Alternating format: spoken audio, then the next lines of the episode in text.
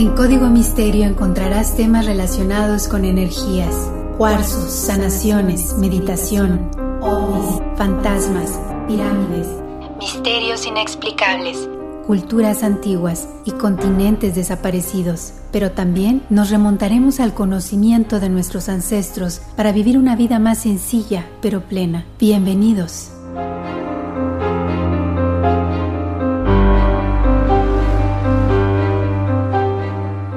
¿Qué tal? ¿Cómo están? Bienvenidos a un episodio más de Código Misterio. Les saluda Horacio Antiveros. Oigan, qué gusto estar aquí con ustedes una vez más. Muchísimas gracias a toda la gente que me está contactando a través del correo electrónico, mandándome algunos videos, mandándome algunas sugerencias, por supuesto. Ya saben, ahí está para lo que ustedes quieran, contacto arroba códigomisterio.com. Gracias a la gente que apoya las redes sociales de Código Misterio, Facebook e Instagram con el mismo nombre. Y por supuesto a todos aquellos que escuchan y descargan el podcast semana tras semana en todas las plataformas de audio, Apple Podcast, Google Podcast, Spotify, iHeart, TuneIn, Amazon, en fin, la plataforma que más les guste a ustedes.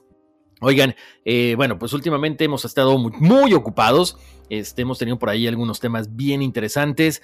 Gracias por su apoyo. Y el día de hoy es un tema que ya habíamos estudiado, que ya habíamos por ahí eh, tenido la curiosidad de investigar. Ya tenemos por ahí un poquito de, información, pero obviamente queríamos actualizarlo también. Entonces el día de hoy vamos a hablar acerca de algunos artistas, eh, ya saben, teorías conspirativas, uso de drogas por parte de los gobiernos, manipulación masiva. Entonces, muy interesante lo que vamos a platicar el día de hoy porque estaremos desempolvando algunos de los secretos del proyecto MK Ultra. Tan, tan, tan. Así como lo escuchan, este proyecto que bueno, no es reciente, esto tiene más o menos de, la época de los 50 aproximadamente, así que como les decía ahorita, hay muchas cosas que desmarañar, que desmenuzar, sobre todo cuando estamos hablando de la manipulación masiva, que era lo que buscaba Estados Unidos,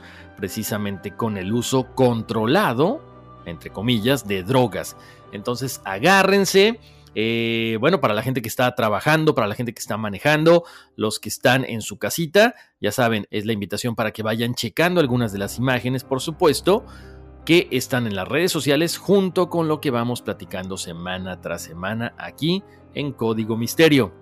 Vamos a iniciar con que este proyecto MK Ultra no es algo nuevo, como les decía, viene más o menos de la época de los 50 aproximadamente.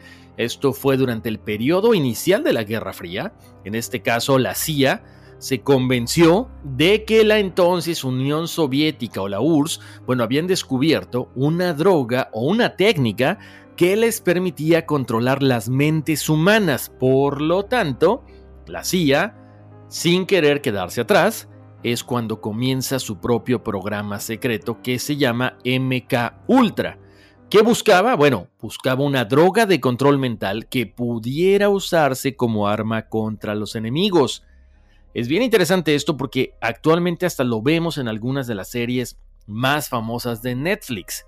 El proyecto MK Ultra funcionó desde la década de 1950 hasta principios de la década de 1960. Ojo, aproximadamente 10 años, es lo que nos dicen. No sabemos si después se siguió haciendo, si hasta nuestros días se continúa experimentando con los diferentes eh, proyectos o semiproyectos que, eh, bueno, derivan de esta situación, ¿no? Esto fue creado y dirigido por un químico llamado Sidney Gottlieb. El periodista Stephen Kinzer pasó varios años investigando este programa de MK Ultra y lo llamaba la búsqueda más sostenida en la historia de técnicas de control mental. Algunos de los experimentos de Gottlieb fueron financiados de forma encubierta. Chéquense nada más. No crean que nada más por el gobierno. Fueron financiados por universidades y centros de investigación, así lo asegura Kinzer, mientras que otros se llevaron a cabo en prisiones estadounidenses y en centros de detención en Japón, Alemania y Filipinas. Muchos de estos sujetos involuntarios sufrieron torturas psicológicas que iban desde electrochoques hasta altas dosis de LSD, según la investigación precisamente de este periodista. Bueno, en, esta, en este episodio vamos a platicar acerca incluso hasta los mismos nazis están involucrados. O sea, es increíble cuando nos ponemos a investigar, cuando nos ponemos a buscar qué más hay allá de todos estos eh, conceptos, de todas estas teorías conspirativas. Gottlieb quería crear una forma de tomar el control de la mente de las personas y se dio cuenta de que era un proceso de dos partes, según el periodista Kinzer. Primero, tenía que destruir la mente existente. Después, el siguiente paso, tenía que encontrar una manera de insertar una nueva mente en ese vacío resultante.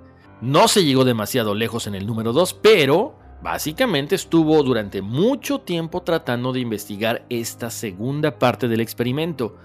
Kinzer señala que la naturaleza ultra secreta del trabajo de Gottlieb hace que sea imposible medir el costo humano de sus experimentos.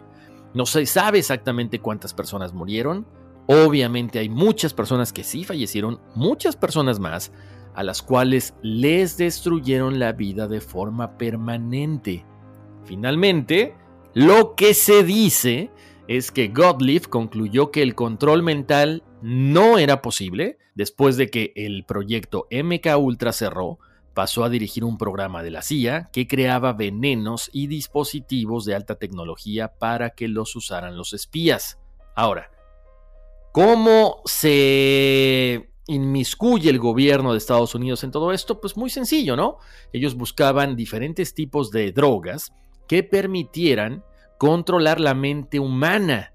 Los científicos de la CIA se dieron cuenta de la existencia de esta droga LSD y esto se convirtió en una obsesión para los primeros directores del MK Ultra. En realidad, el director de MK Ultra, Sidney Gottlieb, ahora puede ser visto como el hombre que es el responsable de traer la droga LSD a Estados Unidos.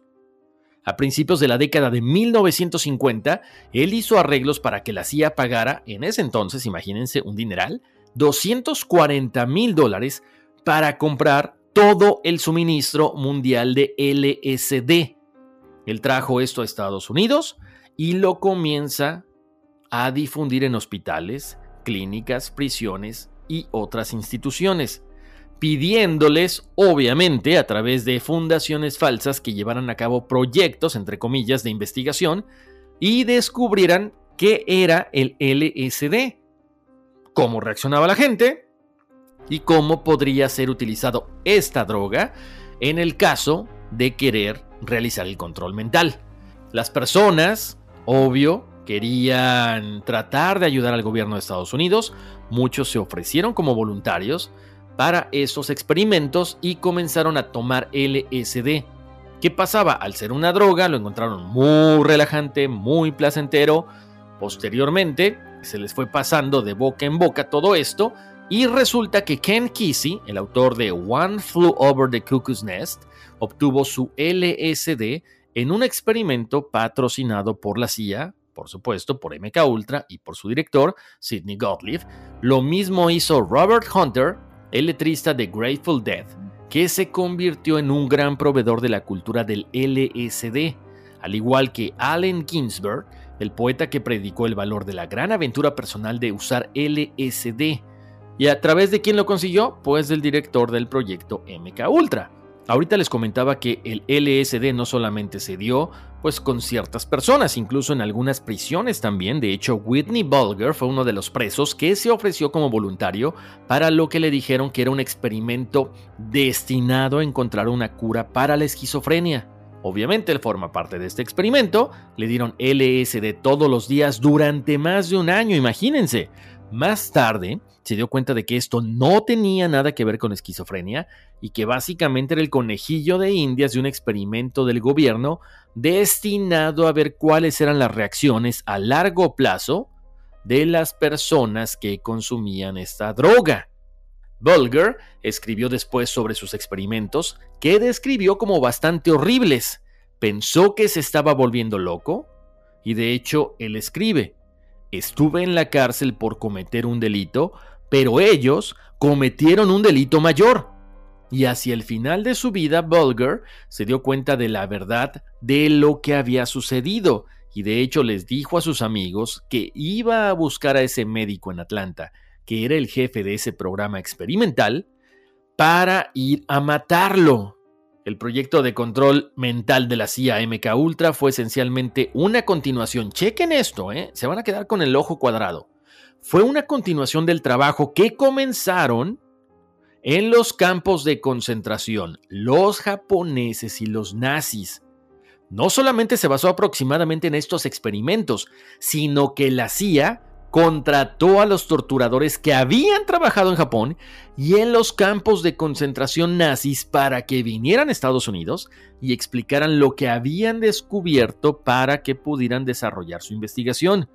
Se dice que los médicos nazis habían realizado extensos experimentos con mescalina en el campo de concentración de Dachau y la CIA estaba muy interesada en averiguar si la mescalina podría ser la clave para el control mental que era básicamente lo que ellos querían investigar y a lo que ellos querían llegar con este tipo de experimentos.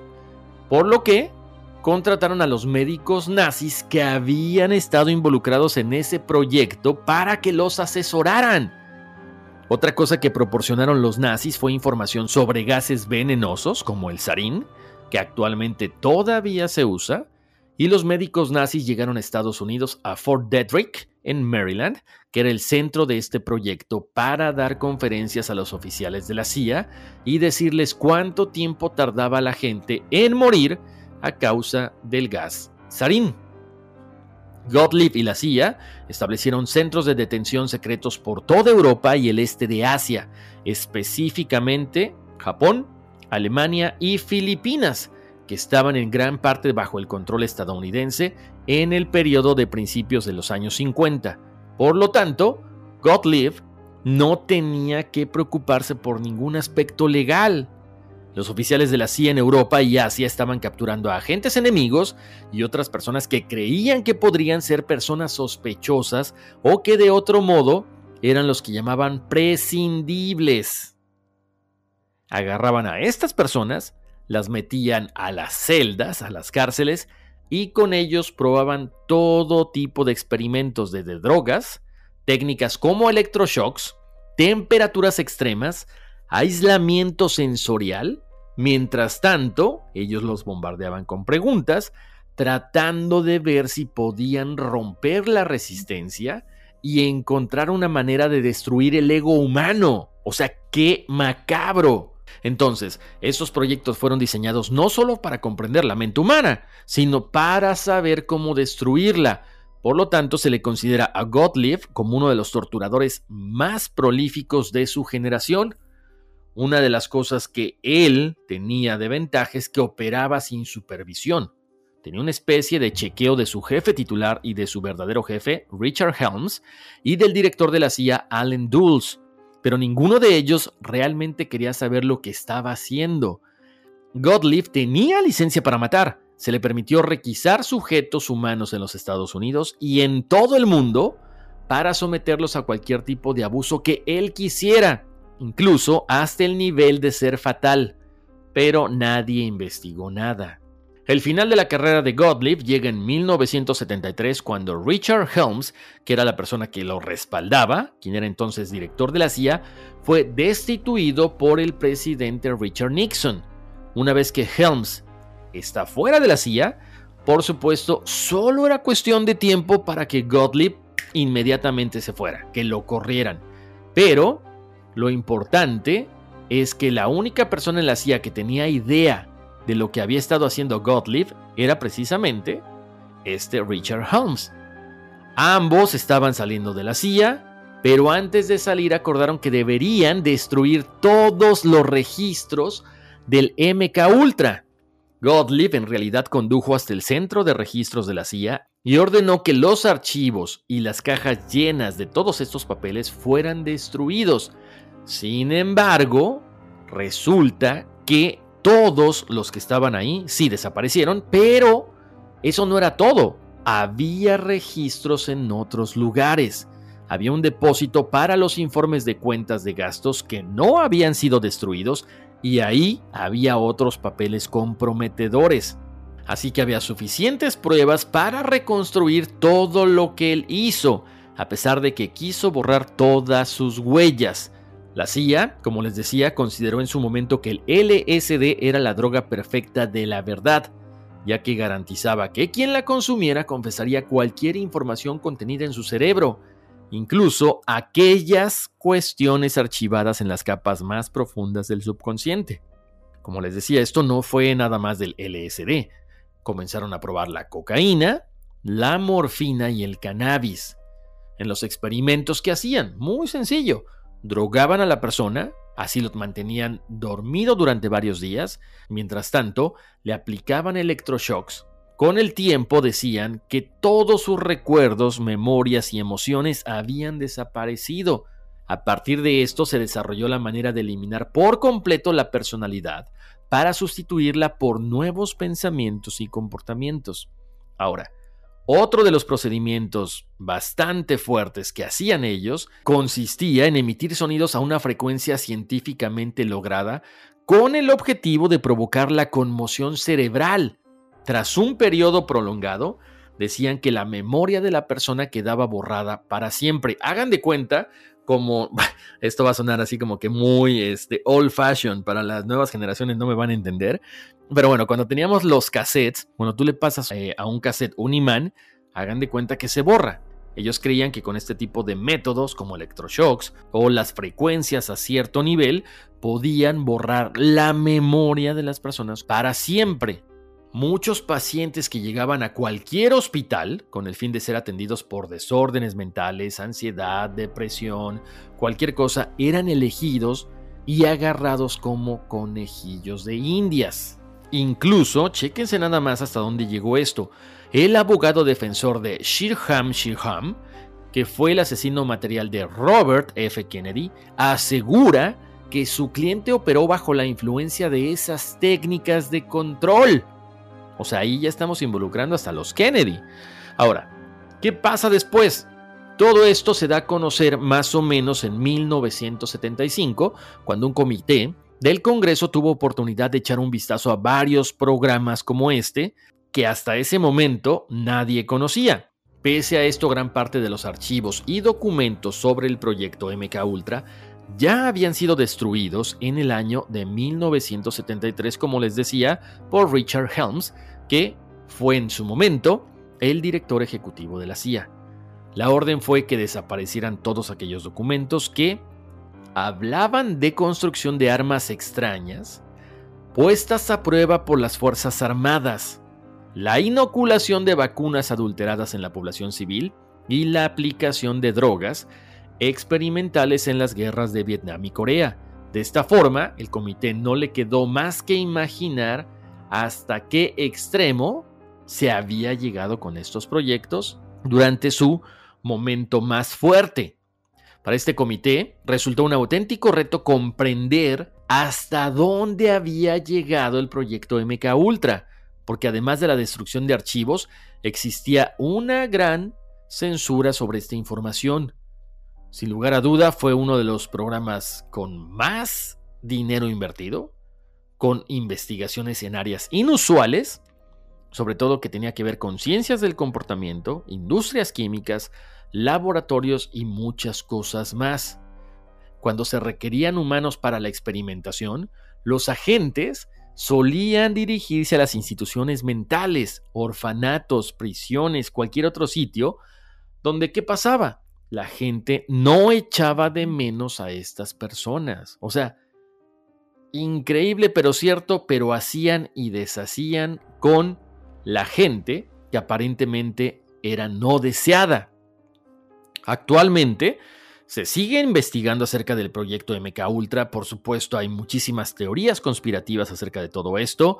Hay detrás de esta situación otros subproyectos que vendrían, no sé, siendo alrededor de 150 proyectos, todos por supuesto avalados, respaldados no solamente por la CIA, sino por el gobierno de los Estados Unidos. ¿Y qué pasaba? Bueno, todos los recursos que financiaban estos proyectos iban directamente del gobierno, como les comento. Pero aquí hay una situación. Cuando empieza la guerra de Vietnam y las arcas empiezan a vaciarse de un momento a otro, es cuando todos estos proyectos comienzan a ser descontinuados.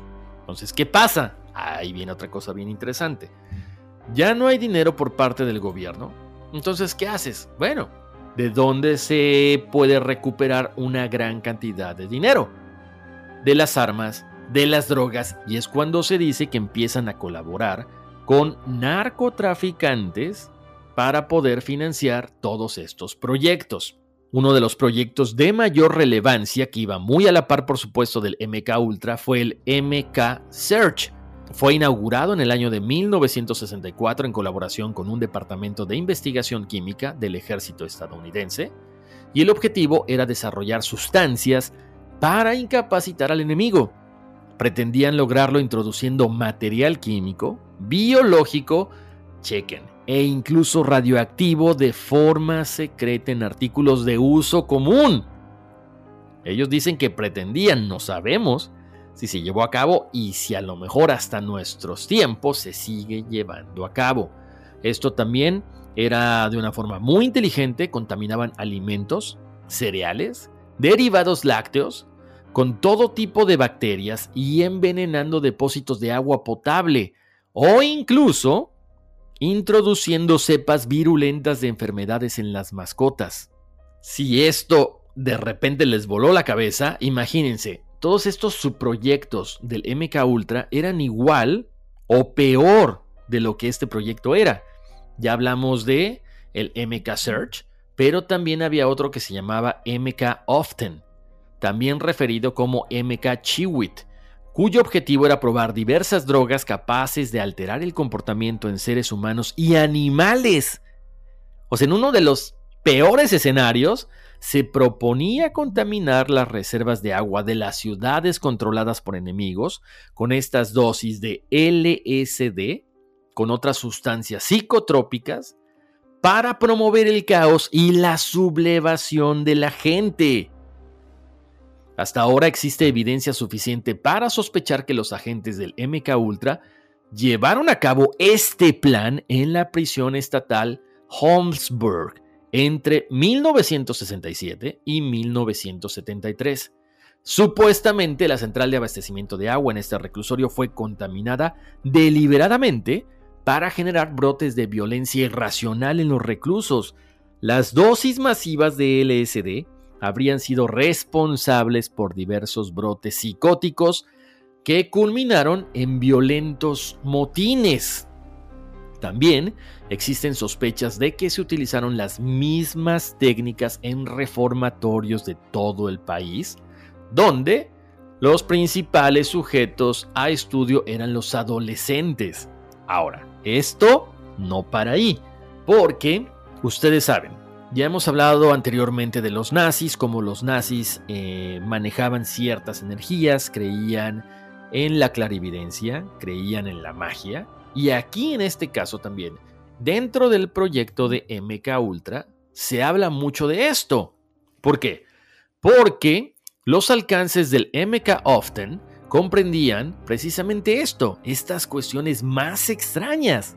O sea, no solamente tenía que ver con el control mental, la incapacitación del enemigo, sino también tenía que ver con la magia negra, la hechicería y el ocultismo. En un libro publicado en el 2007 que se titula Secrets and Lies del periodista británico Gordon Thomas, se levantaron las primeras sospechas. Thomas comienza esta investigación después de haber platicado con el doctor Sidney Gottlieb, quien era, por supuesto, jefe de la silla y también, bueno, jefe del proyecto MK Ultra, y él llamaba a esta agencia como Dark Sorcerer. Según lo publicado en el libro, parte del proyecto MK Often comprendía el análisis de un amplio acervo ocultista que había sido obtenido de los archivos y bibliotecas decomisados a los nazis, como les decía ahorita, en la época de 1940. Buena parte de esta literatura había sido saqueada por los nazis en el transcurso de la guerra y hablaba de estos temas, magia, hechizos, pero no cualquier tipo de magia ni de hechizos, sino que este tipo de cosas eran usados como herramientas para ganar guerras. Varios involucrados en esta misión no creían realmente en la magia negra, pero estaban convencidos que ofrecía un camino para coaccionar e intimidar al enemigo a través de la superstición. ¿Cómo? Simple y sencillamente trataban de causar daño moral recurriendo a supuestas técnicas de hechicería, de poderes sobrenaturales, todo esto porque las personas estaban expuestos a estos elementos. Thomas también defiende en el libro que las misas negras y escenificación de sacrificios, así como la utilización de leyendas y seres muy importantes dentro del folclore de cada país, podían generar efectos devastadores incluso hasta en los militares más experimentados. También se cree que los agentes del MK Often llegaron a desplegar estas tácticas en Vietnam, esparciendo rumores en zonas dominadas por los guerrilleros sobre la presencia de demonios y de monstruos del sudeste asiático. Sin embargo, algunas personas que estaban relacionadas con este proyecto tenían una visión mucho más ortodoxa de su área de investigación, pero no importaba, mientras que a los enemigos se les pudiera imponer, controlar y dominar a través de las leyendas y a través de la magia negra. Como les decía, los agentes de MK Often entrevistaron, consultaron, estudiaron y emplearon el apoyo de numerosos ocultistas y místicos, entre los cuales había clarividentes, astrólogos, mediums, psíquicos, brujos, practicantes del vudú, demonólogos, satanistas e incluso un monseñor de la Iglesia Católica que pertenecía a la Arquidiócesis de Nueva York, especializado en el tema del exorcismo. Los rumores apuntan a que al interior del MK Often se disponía de un extenso aparato de información sobre todo esto. Ocultismo, colecciones bibliográficas sobre el tema y mucha libertad para realizar diferentes tipos de experimentos. De acuerdo con Thomas, los miembros del MK Often asistían a clases prácticas de ocultismo, conocían a profundidad las teorías de Crowley sobre el tarot y algunos hablaban fluidamente latín y griego.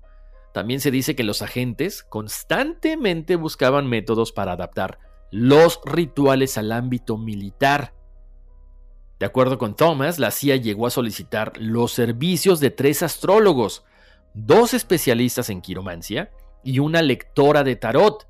Además, pagó por los servicios de dos especialistas en péndulos y al menos un investigador de fotografías obtenidas con las cámaras Kirlian. Estas cámaras que son muy famosas porque captan el aura de las personas.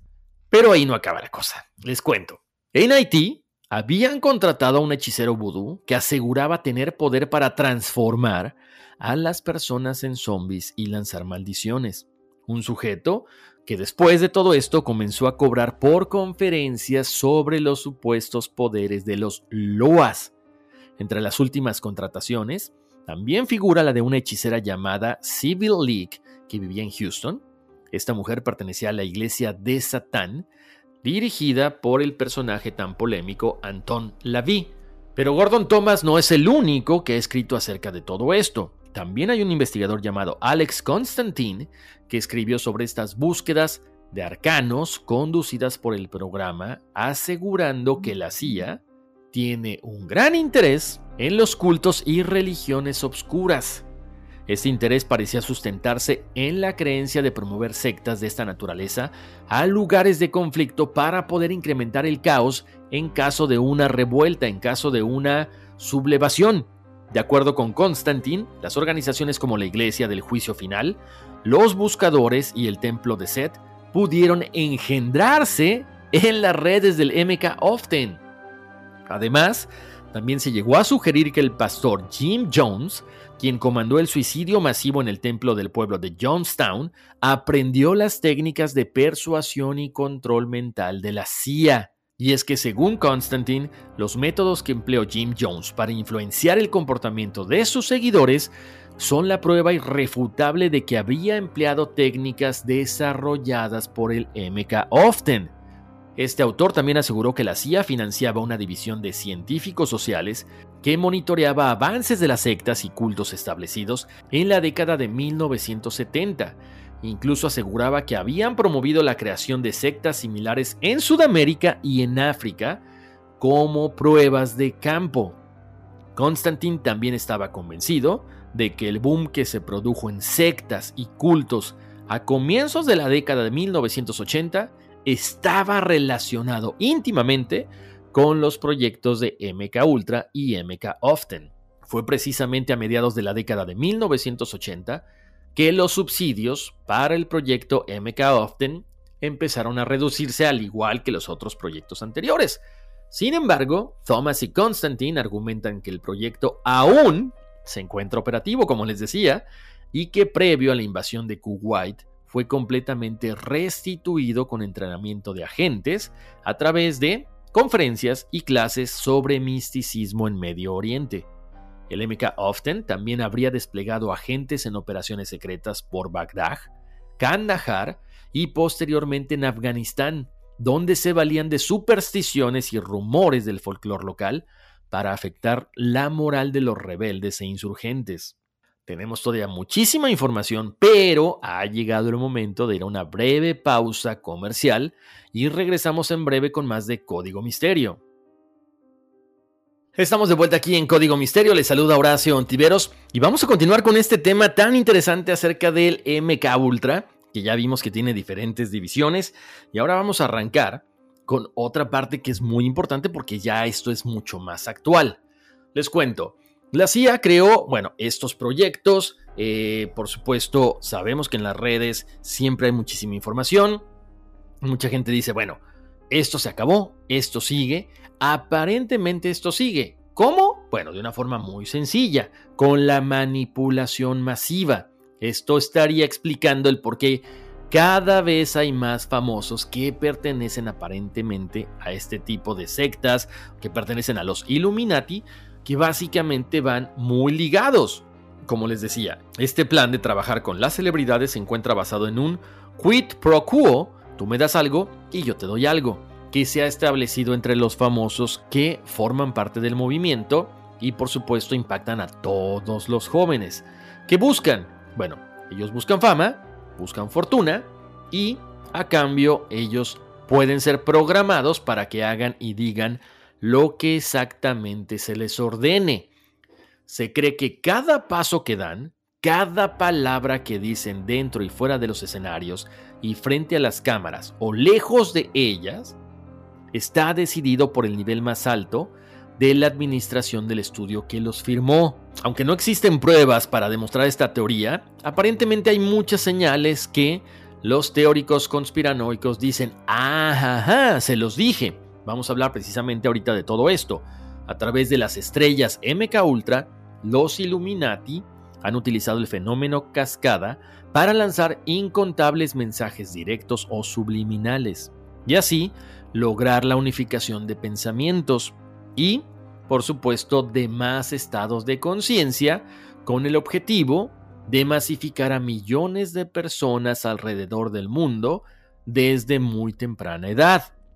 De hecho, hay muchos eh, casos que conocemos muy de cerca porque los hemos visto durante muchos años en la televisión, y uno de ellos es precisamente el de Britney Spears, que según los teóricos es evidente que ella ha formado parte de este experimento. ¿Por qué? Porque su vida tiene muchas vivencias traumáticas. Es una mujer muy guapa, muy bella, con mucho talento, pero desde muy pequeña estuvo apegada a la televisión, pero a la doctrina de Disney. Algunas de sus canciones hablan de control mental, de la soledad, de la pérdida de la memoria, de los sentidos y la pérdida del juicio. De hecho, este video yo no lo había visto, tiene 10 años aproximadamente o un poquito más.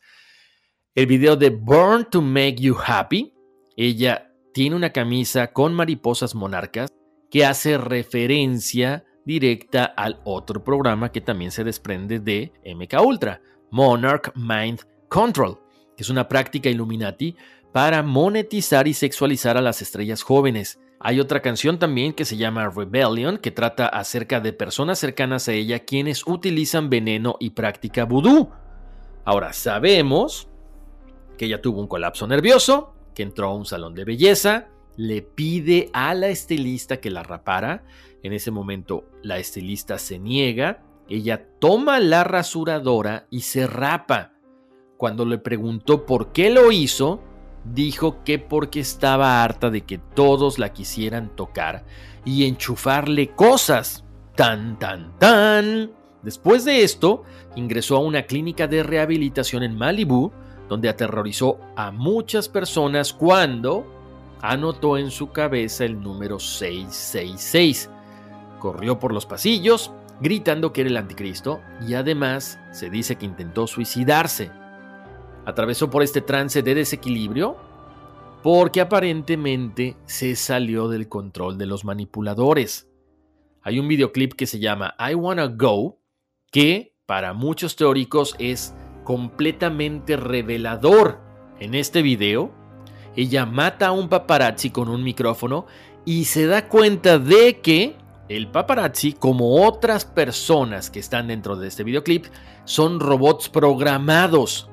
Al final de cuentas es rescatada por un personaje que aparentemente también es un robot, pero ella no se da cuenta, o sea, está controlado también. Como les decía, Britney, lo que comentan los investigadores es que ha pasado por todas las fases, desde la inocencia, la victimización, el éxito, la rebelión, pero hasta el momento no ha podido liberarse. Ella vive aparentemente disasociada de la realidad, y está conectada a la voluntad de sus manipuladores. Ahora, quiero pensar que con esta cuestión de que cortó ya con su papá toda esta cuestión del dinero y todas estas situaciones, quizá precisamente está saliendo del control de esta gente que la manipulaba, de todas estas personas que le decían qué hacer, qué decir, cómo comportarse. Por supuesto, no solamente es la única, hay otras cantantes muy famosas como Katy Perry, que por supuesto dicen que es una de las preferidas por parte de los Illuminati. Ella tiene varias marcas en el libro Guinness de Records, es la única mujer en la historia discográfica que ha logrado colocar en el número uno cinco sencillos de un álbum y gracias a sus ventas y giras exitosas ha acumulado una fortuna de más de 200 millones de dólares aproximadamente y es una de las mujeres más ricas de la industria. Por supuesto, hay momentos en su vida que han sido muy oscuros, muy problemáticos. Ella decía, quería llegar a ser una cantante famosa, pero como a pesar de todos mis esfuerzos por lograrlo no sucedía absolutamente nada, decidí venderle mi alma al diablo. Otra de las cosas que más también llamó la atención es que ella se casa en la India en el 2010 con Russell Brand, este actor británico, y posteriormente Tres meses después de casarse, ella inicia la gira más extensa de su carrera, California Dreams Tour. Tras más de 200 días de gira, se dice que le ordenaron aprovechar los días intermedios con el objetivo de descansar en lugar de viajar para estar con Russell. Sin otro remedio más que obedecer, ella dicen que se puso muy triste y para el concierto de Sao Paulo, la parte del backstage, se soltó a llorar porque decía que su matrimonio había terminado. Ahora, otra de las cantantes que también ha sido parte de este experimento se dice que es Lady Gaga, y su video Mary the Night, ella comienza con un monólogo en el que explica la terrible situación de una víctima de control mental y lo traumático que es perder tus recuerdos para siempre.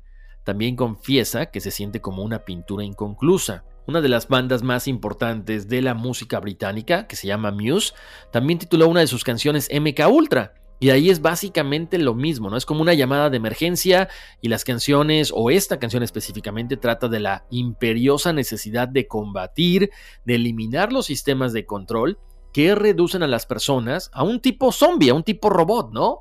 Otra de las artistas que también se menciona que pertenece a este mismo grupo es ni más ni menos que Rihanna, porque en uno de sus videos se ve el texto que dice Princesa de los Illuminati. De hecho, hay infinidad de casos. Está el caso incluso más reciente de Cardi B, que en una entrevista se quedó en blanco, que es cuando supuestamente se desconectan de sus captores o de estas personas que los manipulan. Igual fue el caso de Bill Clinton, de Hillary Clinton, de Kourtney Kardashian, de Mark Zuckerberg, de Wendy Williams Incluso dicen por ahí que la misma Shakira cuando ella empieza a hacer el crossover, definitivamente decide participar con este tipo de experimentos y hacerse un artista MK Ultra. Por eso la alusión a las mariposas que en algunos discos ella saca eh, usando como brazalete. Y otro de los artistas que también se rumora que pertenece a todo esto y que decidió colaborar con este tipo de sectas es Bad Bunny. Como les decía, no solamente son ellos, hay muchísimos mensajes que ahorita vamos a seguir platicando, pero miren, hace rato les decía, una de las series más exitosas que hemos visto durante los últimos años, que de hecho viene en la nueva temporada, es Stranger Things. Está basada en algunas cosas del proyecto MK Ultra. Para empezar, todos estos hechos ocurrieron en la base de la Fuerza Aérea de Montauk, aquí en Long Island, Nueva York, y de ahí se inspiran los productores para crear esta serie. Ellos dicen que querían que los elementos de la historia estuvieran basados en la ciencia y conectados con la realidad. Ninguno de los experimentos que el Dr. Brenner llevó a cabo con Eleven es producto del ingenio de los guionistas. Otras de las series que hablan acerca de MK Ultra lo hemos visto en The Sleep Room, Bones, Fringe, Archer, The X-Files, The Blacklist o Wormwood. O sea, hay muchísimos temas que la gente quiere, agarra y plasma en diversas películas, en diversos libros. ¿Por qué? Porque es algo que intriga a la gente. Como les decía, esto que vemos en las series, esto que vemos en la televisión, esto que vemos en las películas o en los libros, es básicamente lo que nos están dejando por ahí como que de pruebas, ¿no? Como que de, miren, ahí está la evidencia, si quieren agárrenla, si no, ya es problema de ustedes. Ahora, ¿cómo sabemos quiénes pertenecen a este tipo de proyectos? A los MK Ultra, a los Illuminati, quienes se están dejando manipular por todas estas élites que están hasta arriba. Bueno, aparentemente, pues todo lo que tenga que ver con deporte, con entretenimiento, con música, con cantantes. Ellos van implementando algunas cosas dentro de sus trajes, dentro de sus coreografías, dentro de sus libros, dentro de sus discos, para que los mensajes vayan llegando subliminalmente a la gente y puedan, ya saben, tratar de volverlos esclavos. ¿Cómo es más fácil tratar de manipular a la gente? Bueno, a través de los medios masivos de comunicación, a través de la música, de los artistas, a través de todo lo que normalmente vemos en la televisión. Y algunos de los símbolos que son muy comunes que se usan dentro del proyecto MK Ultra y los Illuminati son los gatos, las mariposas, porque como les decía, ya sea en forma de tatuaje, eh, algún complemento, alguna cosa en la ropa, hacen referencia a la parte del proyecto MK Ultra, la parte de Ultra Monarca. Otra de las razones principales para que este programa de control mental fuera nombrado Proyecto Monarca fue a causa precisamente de que la mariposa traslada su conocimiento por vía genética a su descendencia de generación en generación. Este fue uno de los animales claves para que los científicos se inclinaran a creer que el conocimiento se puede transmitir genéticamente. El proyecto Monarca se basa en los objetivos Illuminati y Nazi para crear una raza superior, en parte a través de la genética.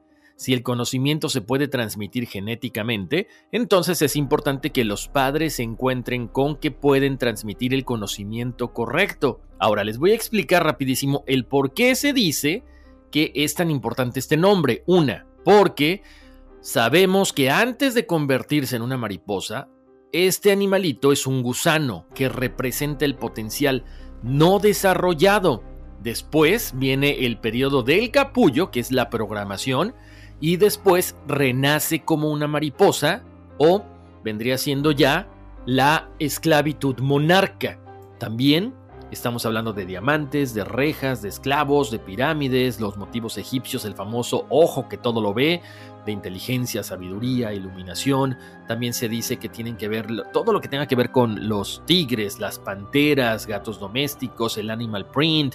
porque porque con esto demuestra el MK Ultra de que hay impulsos sexuales bestiales, como los felinos. Los tableros de ajedrez también presentes en las fotografías o en los videos nos viene a representar la dualidad entre el bien y el mal. Los espejos, cristales rotos, significa tortura mental y destrucción mental de la cantante o del artista.